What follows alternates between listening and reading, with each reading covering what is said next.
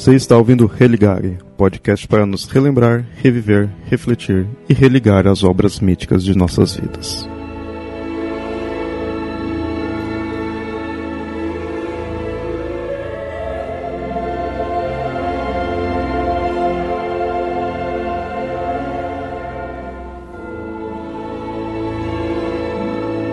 Muito bem, ouvintes, esse é o episódio 2 do podcast Religare Tolkien.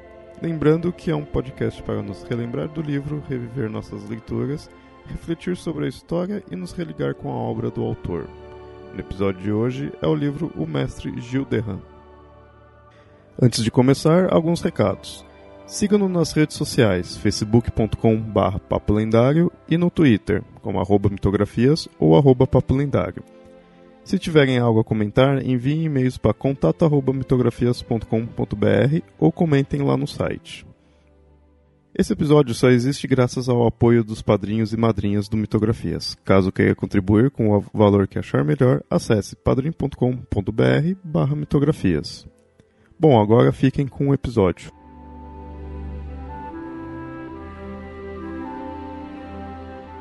Bom, então hoje vamos falar do livro Mestre Gil Derram. Vamos lá, começar pela sinopse. Bom, esse, essa história ela é ambientada no Vale do Tamisa, né, na, na Inglaterra, num passado distante, enquanto ainda existiam gigantes e dragões. E aí o Mestre Gil, que é o herói, que é o herói da história, é na verdade um fazendeiro ele, tipo, ele não seria meio que um herói mesmo, né? Não teria a questão do, do heroísmo. Então, graças à a, a sorte e a ajuda de um cachorro e outros animais ali, ele enf enfrenta um dragão e acaba ganhando uma fortuna com isso. É isso mesmo? Vocês confirmam aí que vocês que leram. Sim, mas como é que é o nome da, da espada que você tem aí? Aqui tá como Calde Mordax. Ah, tá, isso mesmo. Ou Morde Caldo. Ah, tá, isso mesmo do dragão também é um nome estranho, que é o Crisof... Crisophilax. Uhum. Nossa. o... o interessante é que esse daqui, então, ele é fora do, do universo do Senhor dos Anéis, né? E eu não sabia disso, de, antes de ver mesmo a fundo, né? Eu ainda não li esse livro. Eu, com esse nome, Mestre Gilderran, eu achava que era algum personagem ali do, do universo mesmo do, do Hobbit, do Senhor dos Anéis. Né? E só que mesmo ele não sendo, ele tem esse conceito bem fantástico aí, né? Chega até a ter dragão, tudo. Né? Faz parte dos livros infantis do Tolkien, né? E todos eles são mágicos, todos eles são muito bonitos e nenhum deles fala exatamente do, da Terra Média. São histórias, inclusive muitas delas que ele escrevia para contar para os filhos, né? Então é bem. Apesar que o mestre Gil de Han, na introdução dele, ele fala que ele está traduzindo um, o texto dessa história, que era uma história que era contada por bardos, né? Isso quer dizer, o Tolkien tem muito isso na, na história dele. O, o Hobbit e o Senhor dos Anéis também é a tradução de um texto antigo, né? Então, ele, algumas coisinhas ele mantém, né, em estrutura, mas a história não tem nada a ver. Eu sempre tenho a impressão que o Hobbit ele também começou a escrever nessa pegada, sabe? De ser um negócio à parte. Mas depois foi, foi meio que entrando ali, meio contra a vontade dele e foi, aí já era, né?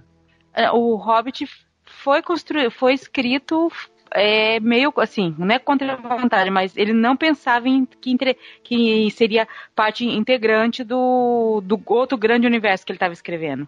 Uhum. Tanto que a escrita, a escrita, do Hobbit é bem infantil, assim, bem, bem mais leve, né?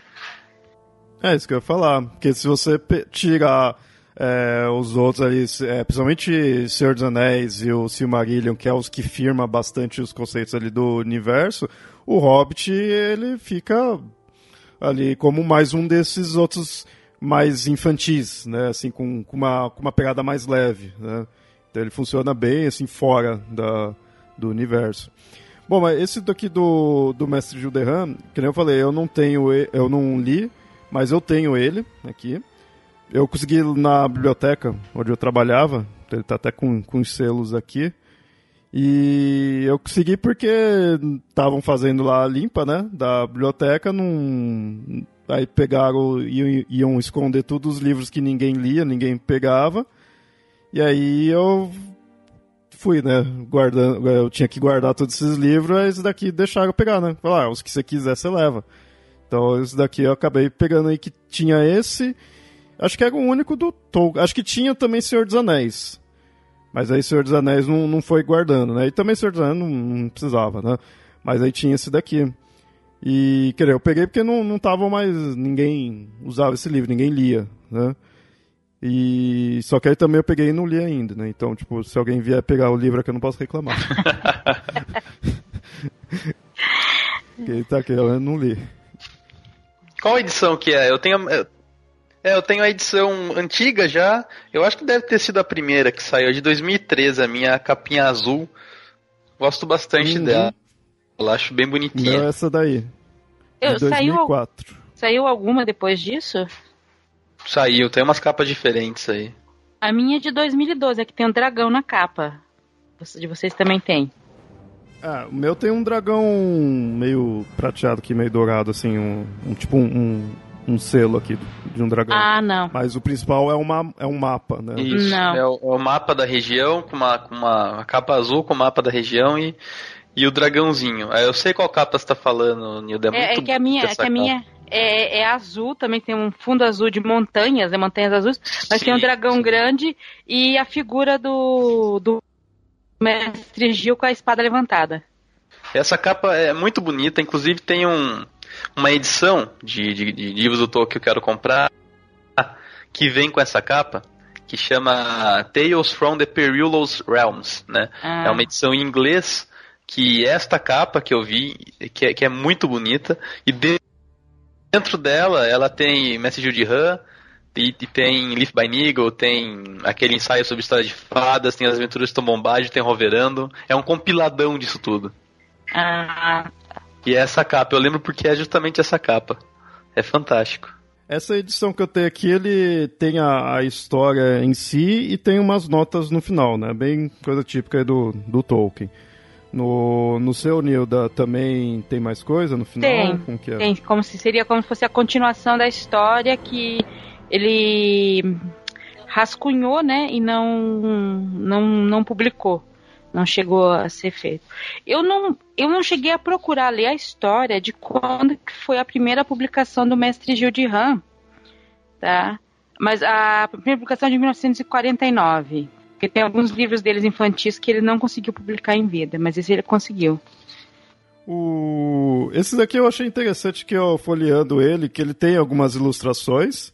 Só que eu achei interessante o, o estilo dessas ilustrações. Elas são bem simples assim e passam um, um teor bem bem medieval. Ah, eu adoro essas ilustrações. Elas têm um, um, estilo muito bacana que, que remete a um estilo medieval, né? De, de, sei lá se eu posso falar que é estilo de inspirado em iluminuras, talvez alguma coisa do tipo, mas é um, é um traço que tra traz aquela coisa medieval e todas elas bem divertidas, né? Bem satíricas assim, é, é bem bacana. Eu gosto muito delas ele. Eu achei bem legal. É, mas a, a história tem uma, algumas coisas, umas sacadas satíricas, umas críticas, né? Que tudo bem, assim, criança vai ler tranquilo e você lê mais adulto, você fala, aham, mas sabe, algumas críticas, você vê que é um pouco de crítica social ou não, é só uma menção da época.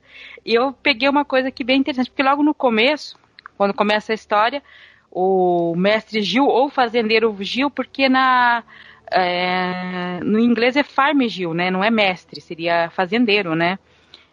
Ele, ele enfrenta um, um gigante que chega na terra dele. E ele enfrenta esse gigante com um bacamarte. Aí, assim, na introdução diz que a história se passava é, antes da época de Arthur, talvez. E por que, que ele tem um bacamarte? Porque bacamarte é uma, aquela espingardona antiga, né? E, e, você vê que em vários pontos da história, mas acho que isso é porque justamente por causa desse caráter infantil da história, para trazer alguns elementos acho que talvez que as crianças conhecessem na hora que você está contando. Então ele não, foi, não é um, vamos dizer, um medieval fiel, é um medieval que tem bacamarte ali no meio, tá? E, e, talvez algumas outras coisinhas que, que não seriam típicos de medieval e que o Tolkien sabia que não era típico.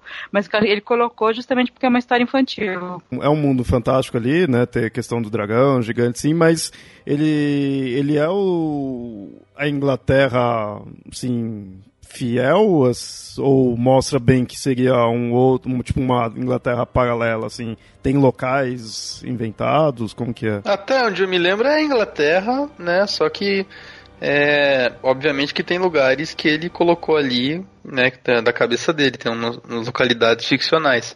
Inclusive, ele chama de Pequeno Reino, eu acho, né? Mas tem o Rio Thames, tem aquela coisa toda ali, então passa a impressão de ser a Inglaterra mesmo. É, ele disse que é na época em que a Inglaterra estava dividida em vários reinos pequenos, os reinos surgiam e sumiam conforme o, o rei nascia e morria, já, né? E realmente aconteceu na Inglaterra, que eu acho que, se não me engano, logo depois que os, que os romanos saíram de lá, a Inglaterra ficou sendo dividida, mas ele não, não se aprofunda nisso. Que é uma coisa bem antiga, é na, eu diria que é uma Inglaterra mítica, sabe? Porque se conta assim, eles vivem numa. Han é a cidade, né? A vila que eles vivem. E parece um pequeno condado aquilo ali sabe? Eles têm um rei que não é muito longe, tem uns certos costumes, tem o pároco, todo mundo tem a sua fazendinha, se reúne na, no centro da cidade para tomar uma cerveja uma ou duas vezes por semana, sabe? Aquela coisa bem tranquila. E se conta histórias de que no ermo longe tem dragão. No, há tempos antigos, os cavaleiros matavam o dragão e traziam a cauda do dragão de presente para o rei. E o jantar de Natal era feito com essa cauda de dragão. Então, sabe, para ser um mundo de fadas, meio de fadas, né? Uma Inglaterra meio mítica, assim. E, bom, eu mostrei como que eu consegui esse livro, ainda vou ler um dia, tá aqui na fila. Mas e você, Nilda, como que você teve contato com essa obra? Ah, eu sabia que ela existia por, por, através dos grupos né, de estudo da obra de Tolkien. Um dia eu passei na livraria, vi essa capa linda eu já tinha comprado ele antes para dar de presente para uma sobrinha. Se eu não me engano, eu comprei junto com o Roverandom e dei de presente para uma sobrinha. Aí eu comprei um para ter para mim. Mas é basicamente isso, né? E eu queria ter os outros, assim, sai livro do Tolkien, eu descubro que saiu, li que saiu, eu dou um jeito de comprar assim que eu, que eu posso, mesmo que eu não consiga ler, porque eu quero ter os livros dele todos, né? Principalmente os que são fora Terra-média. Da Terra-média são os que saíram mais rapidamente. Você comprou esse e já leu em seguida? Quando que demorou? Já, já, ler? não. Esse eu não demorei para ler porque ele é pequenininho, né? Ele é bem pequenininho. Não deu para ler, acho que em dois dias. Tava ali. Ele tem o quê? O que eu tenho aqui tem 102 páginas. Então, o meu é. Foi um amigo que me deu. Eu era. Cara, 2003, 2004. Tô fazendo as contas aqui pra ver quantos anos eu tinha. Devia ter uns 14, 15 anos, sei lá. E foi um amigo meu que me deu. Quando eu fiz aniversário, ele me deu, porque ele sabia que eu gostava de Tolkien e tal. Ah, é, é da época eu... que Tolkien era melhor que todo mundo? Isso, daquela época babaca da minha vida, exato. E aí ele me deu, eu fiquei muito feliz, né? E tenho ele até hoje, que é a mesma edição. Não, não, não cheguei a comprar nenhuma outra que veio depois. E gosto muito, acho muito divertido de ler. Preciso reler, inclusive, né? Qualquer hora que eu tiver aí de boa. Porque é divertido, é engraçado, né? É bem satírico, assim, às vezes. As, as ilustrações são muito bacanas, a, a, linguagem é legal. Quando vocês leram, vocês já sabiam que era algo fora do universo do Senhor dos Anéis? Tava ciente da existência de, de tudo isso. Sim, sabia. Chegou a ser o primeiro livro do Tolkien assim que é fora, que vocês leram ou não? No meu caso foi, foi o primeiro. Não, eu li Roverandom antes.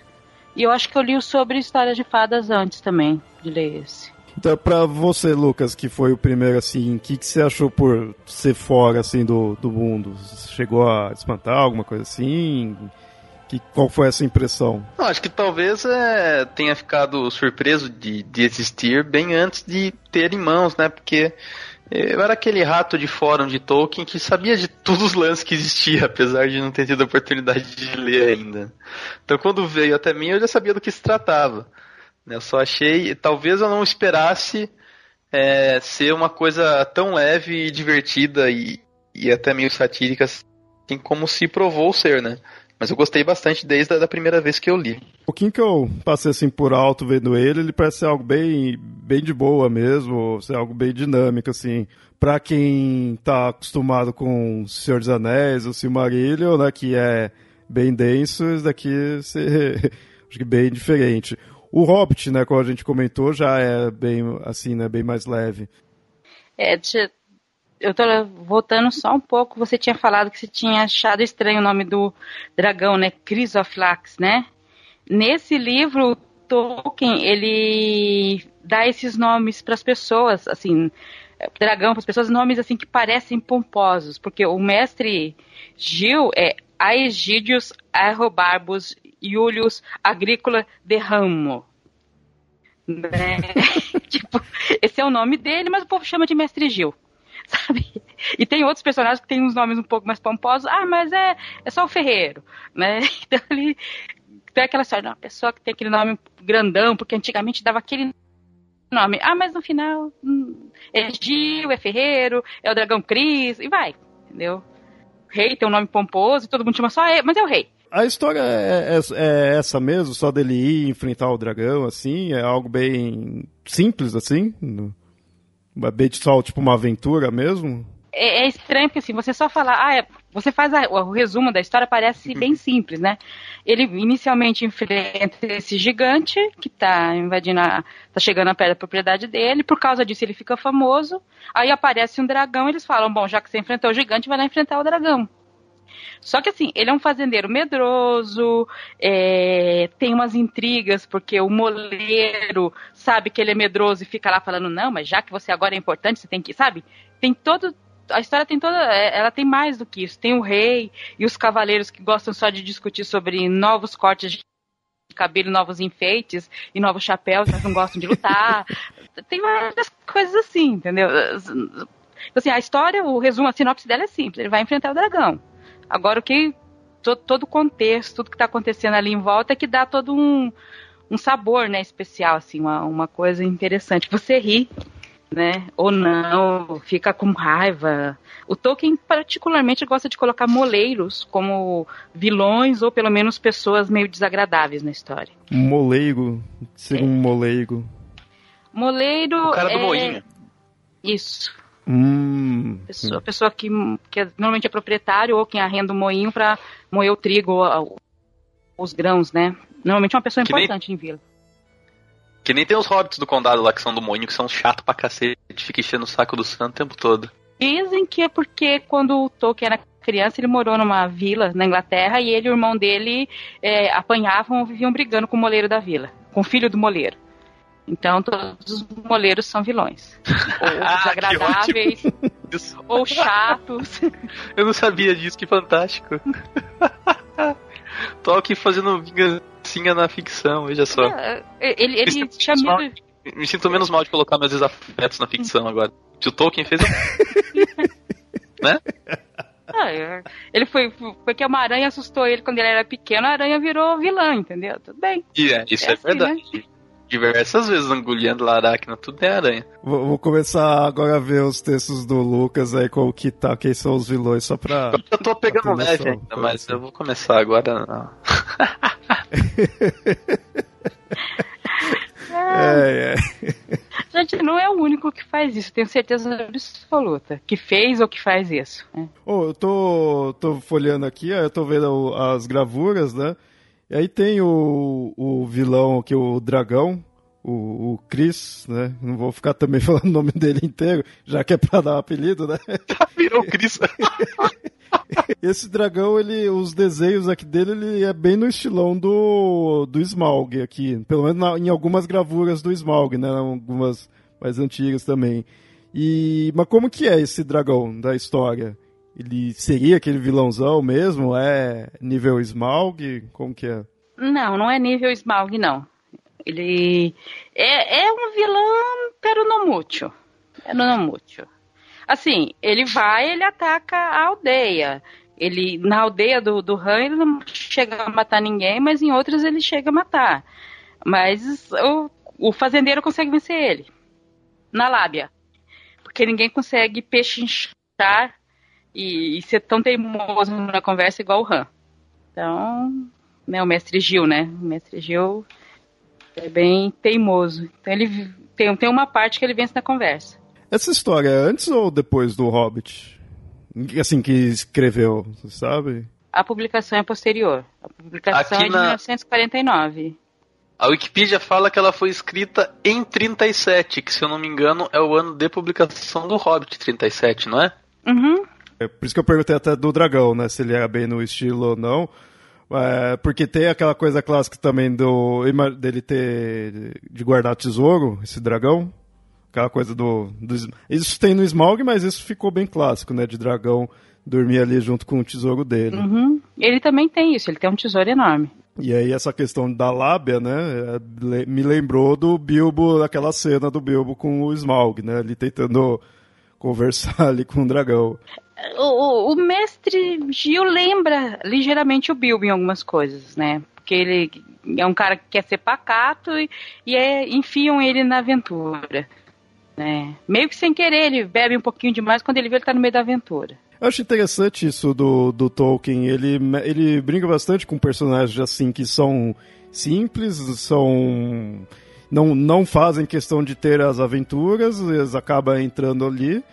E ao mesmo tempo tá sempre do lado de seres é, praticamente divinos, né? Assim, com seres extremamente fodões, né? E ao mesmo tempo ele consegue casar bem, né? Não fica não fique estranho.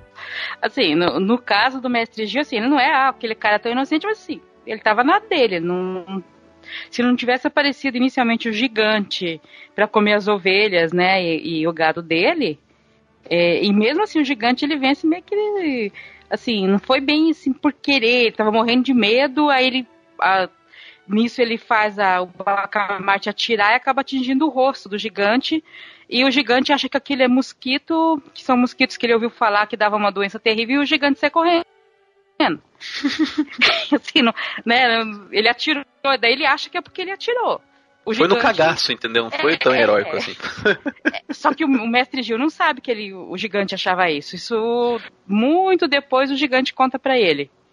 Mas o mestre Gil achava que ele realmente tinha ficado assustado com o tiro. É, você falou, é verdade, né? Em inglês é Farmer, Farmer Giles, Giles, né? Acho que seria Giles, né? Que se fala. É fazendeiro, né? Seria fazendeiro Gil. E sempre quando eu vi esse mestre Gil, eu imaginava.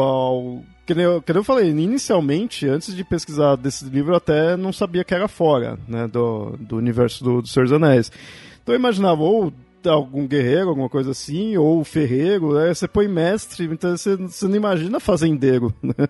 Eu acho que eles traduziram como mestre, isso eu tô chutando, eu não li, porque assim, o fazendeiro no Brasil talvez não tivesse o mesmo sentido que tem um fazendeiro, um pequeno fazendeiro na Inglaterra, que é um pequeno proprietário, que contrata uma ou outra pessoa. Eu acho que eles chegam até a chamar realmente, às vezes, de mestre ou alguma coisa assim. Então não é um grande proprietário, nem um, nem um Zé Ninguém, né? é uma pessoa de uma certa importância na cidade. Né, que, que tem suas ovelhas, sua vaca, contrata um ou dois funcionários, é uma coisa assim. É, no, acho que para nossa a cultura no Brasil acho que fica meio estranho. Para o português de Portugal talvez fique melhor o mestre. Mas para a gente acho que talvez o mestre tenha sido meio termo, né, entre uma coisa e outra. Que as considerações aí de vocês. É, bom, Nilda, quer falar algo mais aí do livro? Como que você convence a pessoa aí o ouvinte a aí atrás desse livro, se ainda se encontra, né, que, como eu falei, eu não encontrei em lojas, né, em loja, em livraria. Então não, não sei como que tá para achar esse livro. Eu acho que ainda dá para comprar em lojas virtuais, dá para comprar ele sim. E que é um livro divertido, leitura muito fácil de ler, você pode ler para as crianças tranquilamente, você pode ler para você tranquilamente, que, que além de ler rapidamente o livro, você vai se divertir, você vai pegar algumas, digamos assim, ironias que ele faz do, em relação ao mundo adulto, e, as crianças também vão rir com algumas cenas de cachorro correndo, de pessoa caindo do, do cavalo, coisa assim, que é coisa que criança gosta e tudo bem.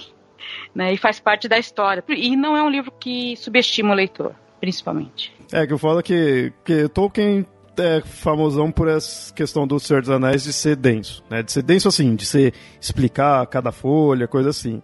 Aí, de repente, você fala um outro livro dele que seja mais leve, que seja que ele fez para os filhos, o pessoal já pode pensar que é extremo oposto, que é algo é, infantilizado num sentido pejorativo, né? Então eu acho interessante deixar isso bem claro, né? Para mim, se tiver um ritmo que lembre o Hobbit, que se aproxime do Hobbit, para mim tá ótimo, porque o Hobbit para mim ele me ganhou naquela na dinâmica dele, na leveza que ele passa. Então, se for nesse estilão, para mim tá ótimo. Ele é mais. Eu, eu acho que ele é mais pegado no, no humor satírico do, do que o Hobbit, sabe? Então fica mais a leitura é mais divertida e mais dinâmica assim. Olha, é, vou dizer uma coisa: os livros, ah, os livros infantis do Tolkien, que é esse aqui, o Mestre Gil, o Roverandon, o Ferreiro do Bosque Grande, já é um pouquinho mais dessas. Ele tem um livro que foi publicado bem, bem depois, que é chamado Mr. Bliss, que ele, você tem que ver as, as, as ilustrações para entender melhor o que está contando, porque a história é, são pequenas frases seguidas de com é, com, com as ilustrações, né, para você entender. É um livro totalmente nonsense, parece quase que um Mr. Magoo, o, o livro. Então, assim, o Tolkien para coisas infantis, eu, eu acho ele, assim, maravilhoso. Porque foge, assim, tem coisas que fogem totalmente da Terra-média, mas são coisas que pegam. E o, para mim, o maior livro dele é o para os Papai Noel, né? Histórias, as cartas de Papai Noel, que é uma das coisas maravilhosas que ele fez. Então, assim, ele, livro infantil do Tolkien são bons para ler, são muito bons para ler, muito bom para criança, bom para adulto. São uma coisa bem diferente do Senhor dos Anéis, que também são ótimos para ler, mas. E você, Lucas, quer fazer as suas considerações, indicar para os ouvintes do livro? Sim, indico fortemente para você ler. É uma leitura divertida, gostosa, que vai te entreter de maneira muito efetiva durante a leitura. A edição que eu tenho aqui é legal também porque ela tem no final, depois da história, ela tem os trechos né, de versões antigas e tal. Aquele tipo de coisa que o pessoal sempre coloca nos livros do Tolkien para dar um corpo ali, porque às vezes o livro é pequeno por si só, né? Então tem, tem, tem as versões antigas e tal, tem notas. Então é. Depois que você lê a história, se você realmente gostou e se interessou e quer saber um pouco mais do, do que aconteceu em volta na escrita desse livro aí, tem todas essas informações lá, é, é bem legal. Maravilha. Então, ouvintes, fica a indicação do livro Mestre Gil Derran, mais um desse episódio, e espero que vocês tenham ficado aí com vontade de ler.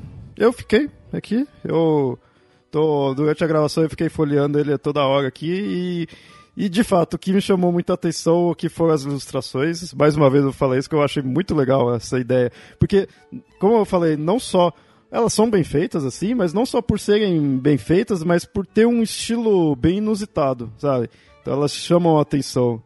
Eu gostei bastante. Bom, quando der, vou estar tá lendo aqui também. Então, ouvintes, espero que tenham gostado aí do episódio e espero que queiram ler aí o livro. Tchau, tchau.